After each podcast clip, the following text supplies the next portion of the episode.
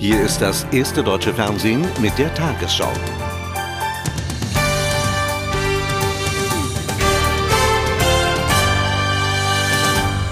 Guten Abend, meine Damen und Herren. Wegen noch immer fehlender Ausbildungsplätze hat die Bundesregierung erneut an die Arbeitgeber appelliert, zusätzliche Angebote zu schaffen.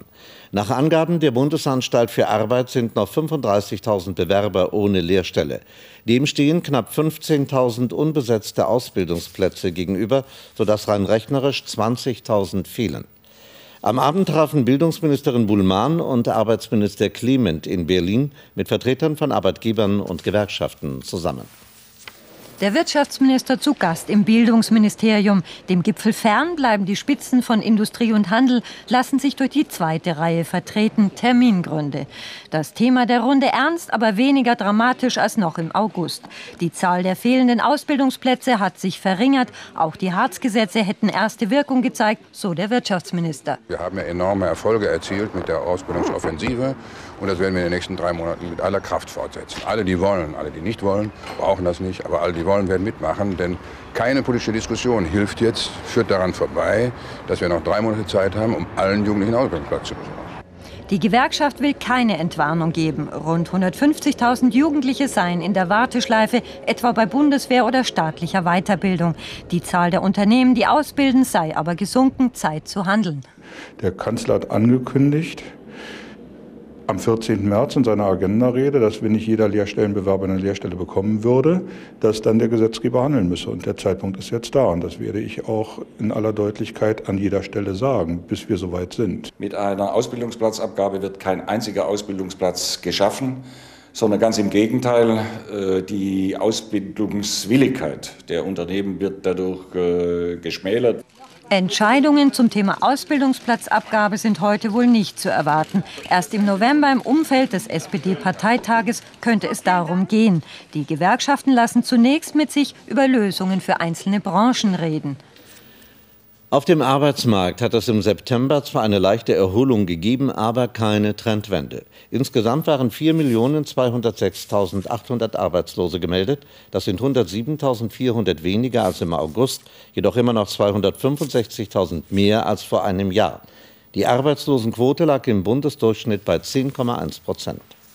Euphorie wollte nicht aufkommen, als der Chef der Bundesanstalt für Arbeit Gerster die neuesten Arbeitsmarktzahlen präsentierte. Der Rückgang liegt zum einen an einer Bereinigung der Arbeitslosenstatistik, zum anderen an der saisonüblichen Herbstbelebung. Lässt man diese außer Acht, dann ergibt sich eine Reduzierung von nur 14.000 Arbeitslosen. Im Grunde, so Gerster, stagniere der Arbeitsmarkt weiter, das allerdings seit vier Monaten, was auch schon ein Erfolg sei. Also wir sind immer noch deutlich entfernt von einem Beschäftigungsaufbau, sind aber erfreulicherweise auch nicht mehr in einem eindeutigen äh, wachsenden äh, Bereich in der Arbeitslosigkeit. Die Zahl der Arbeitslosen wird nach Einschätzung der Bundesanstalt im kommenden Winter deutlich unter der 5 Millionen Marke bleiben. Von der Opposition wird die neue Arbeitsmarktstatistik verhalten kommentiert. Ich sehe darin kein konjunkturelles Aufschwungzeichen, sondern es sind immer noch 265.000 Arbeitslose mehr als im vergangenen Jahr. Das heißt, äh, keinerlei Entwarnung. Die Erwerbstätigen steigen nicht, wenn man das als sich in die Tasche lügen, als äh, Formerfolg preisen will. Es ist ein Selbstbetrug, denn die Zahl der Erwerbstätigen ist entscheidende und die steigt nicht. Mit einem deutlichen Rückgang der Arbeitslosenzahl rechnet die Bundesanstalt erst im Jahr 2005. Voraussetzung dafür sei allerdings das Anspringen der Konjunktur im nächsten Jahr.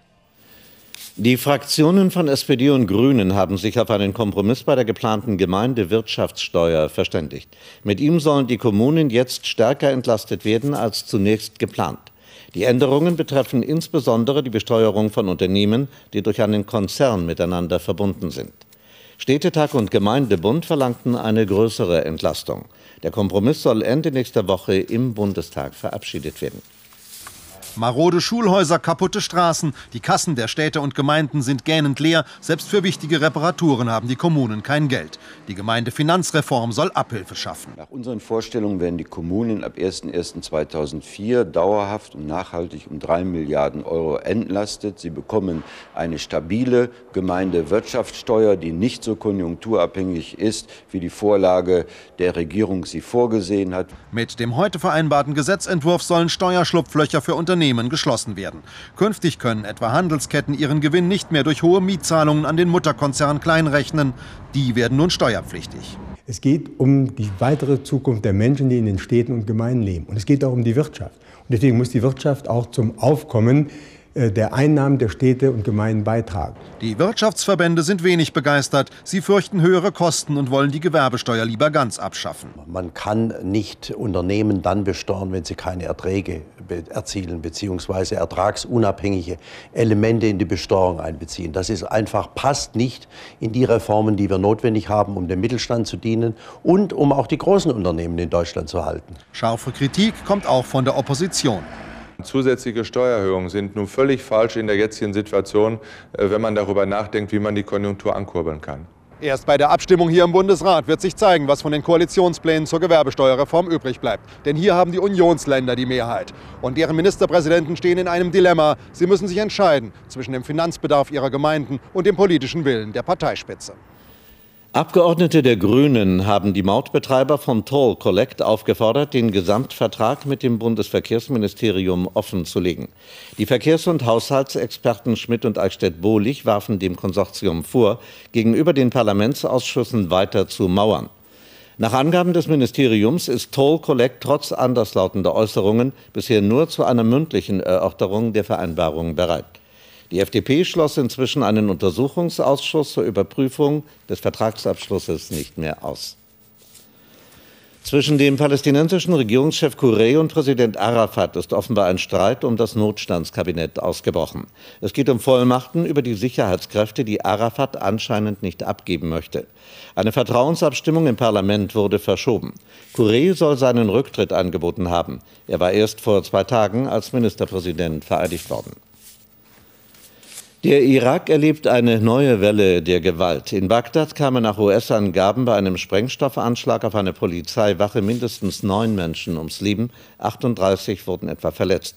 Nordöstlich der irakischen Hauptstadt nahe Bakuba fiel nach Armeeangaben ein US-Soldat einem Granatenangriff auf einen Konvoi zum Opfer. Ein spanischer Militärattaché wurde vor seiner Bagdader Wohnung erschossen. 9.30 Uhr heute Morgen. Ein Pkw fährt auf das Gelände der Polizeistation in Sadr City, einer schiitischen Hochburg im Osten Bagdads. Der Wagen beschleunigt plötzlich und rast auf das Gebäude zu. Die Maschinengewehrsalven der Wachen können es nicht stoppen. Kurz vor der Polizeistation zünden die beiden Selbstmordattentäter ihren verheerenden Sprengsatz, genau neben der Stelle, an der mehrere Dutzend Polizeibeamte für ihren Monatslohn anstehen. Lokalpolitiker mutmaßen, die Saddam-treuen Fedayeen seien für den Anschlag verantwortlich. Diese Terroristen teilen nicht die Vision, die wir den Irakern heute auf den Tag genau vor sechs Monaten zurückgebracht haben. Die Vision eines freien Irak. Frei von dem Folterer und Mörderer Saddam Hussein. Sie werden nicht lange die Unterstützung der Bevölkerung haben, denn sie teilen nicht die Vision der Hoffnung für einen freien Irak. Allen US-Hoffnungen zum Trotz, die Gewalt ist ein ständiger Begleiter im Irak und an Tagen wie diesem eskaliert sie. Fast gleichzeitig zum Selbstmordanschlag gegen die als Helfershelfer der Amerikaner verschrienen irakischen Polizisten wurde heute der Militärattaché der spanischen Botschaft von drei Männern erschossen, als er heute Morgen sein Haus verließ. Die NATO will sich verstärkt gegen neue Gefahren durch Terrorismus und Massenvernichtungswaffen wappnen. Bei der Herbsttagung der NATO-Verteidigungsminister in Colorado Springs in den USA forderte Generalsekretär Robertson, die nationalen Armeen müssten modernisiert und die Entscheidungsprozesse beschleunigt werden. Bei einem Planspiel testeten die Minister, wie die NATO auf künftige terroristische Bedrohungen reagieren könnte.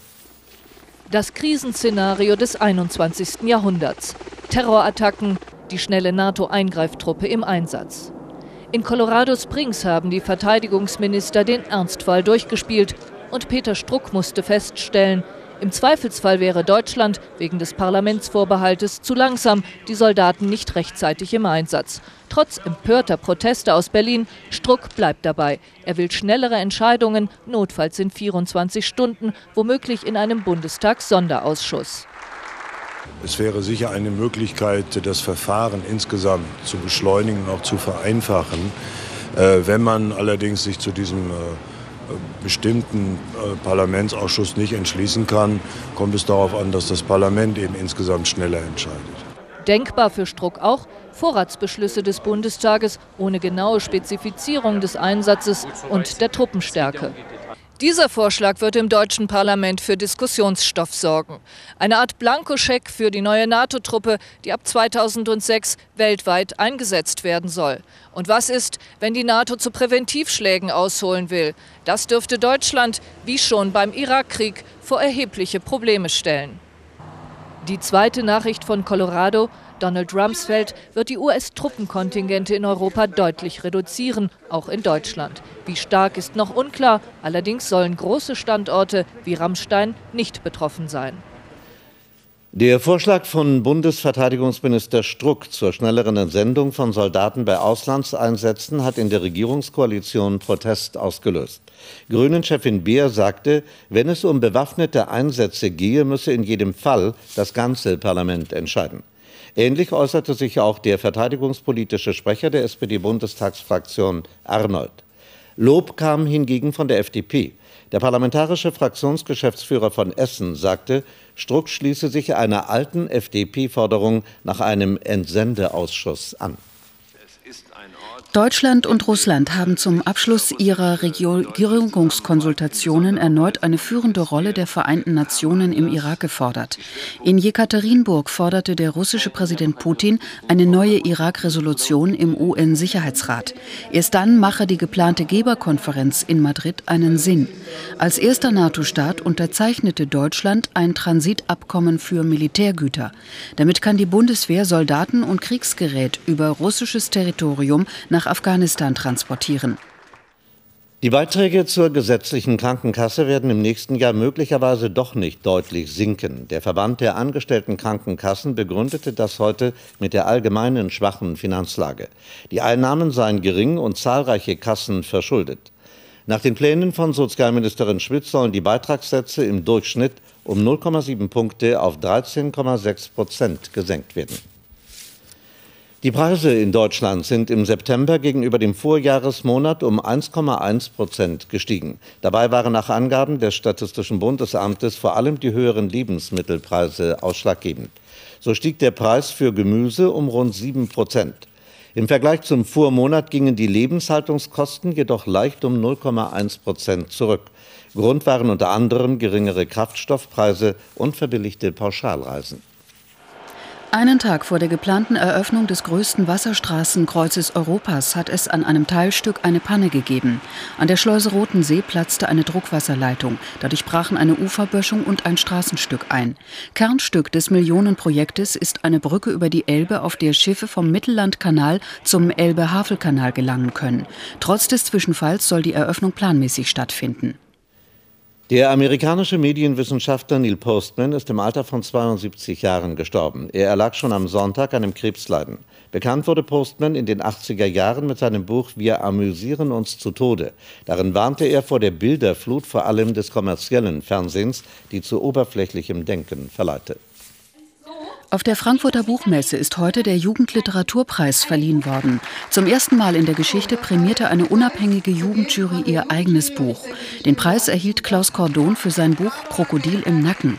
In der Sparte Bilderbuch erhielt Katja Kamm die Auszeichnung für ihr Erstlingswerk Unsichtbar, eine Geschichte, die ganz ohne Worte auskommt. Neuer Cheftrainer beim Fußball-Bundesligisten Hansa Rostock ist Juri Schlünz. Der 42-Jährige war bislang Co-Trainer in Rostock. Schlünz erhält einen Vertrag bis Ende Juni 2005. Er löst Armin Fee ab, der vor drei Tagen zurücktrat. Und nun die Wettervorhersage für morgen Freitag, den 10. Oktober. Deutschland bleibt weiter im Einfluss einer lebhaften Luftströmung. Die Wetterlage bringt nicht nur Wind, sondern morgen den vorläufig letzten Tiefausläufer. Es handelt sich dabei um einen Ausläufer des ehemaligen Tropensturms Kate. Dieser Tropensturm hat sich zu einem gewöhnlichen Sturmtief gewandelt. Heute Nacht breitet sich der Regen nach Osten aus, morgen regnet es vor allem im Norden und in der Mitte, während der Regen im Süden nachlässt. Zwischen Oberrhein und Chiemgau kommt am Nachmittag die Sonne zum Vorschein, gegen Abend liegen die Wolken auf einer Linie Köln-Berlin. Im Binnenland starke bis stürmische Böen, an den Küsten entwickeln sich wieder einzelne Sturmböen. Heute Nacht 13 Grad in Emden, 5 Grad im Allgäu. Es wird milder. Morgen 13 Grad in Kiel, 18 Grad im Breisgau. Am Samstag fallen nur noch in der Mitte und an der Küste Schauer, im Süden mal Sonne, mal Wolken und trocken. Am Sonntagmorgen im Süden Nebel, dann Sonnenschein, später im Norden Sonne, in der Mitte Wolken. Am Montag freundlich und kein Niederschlag.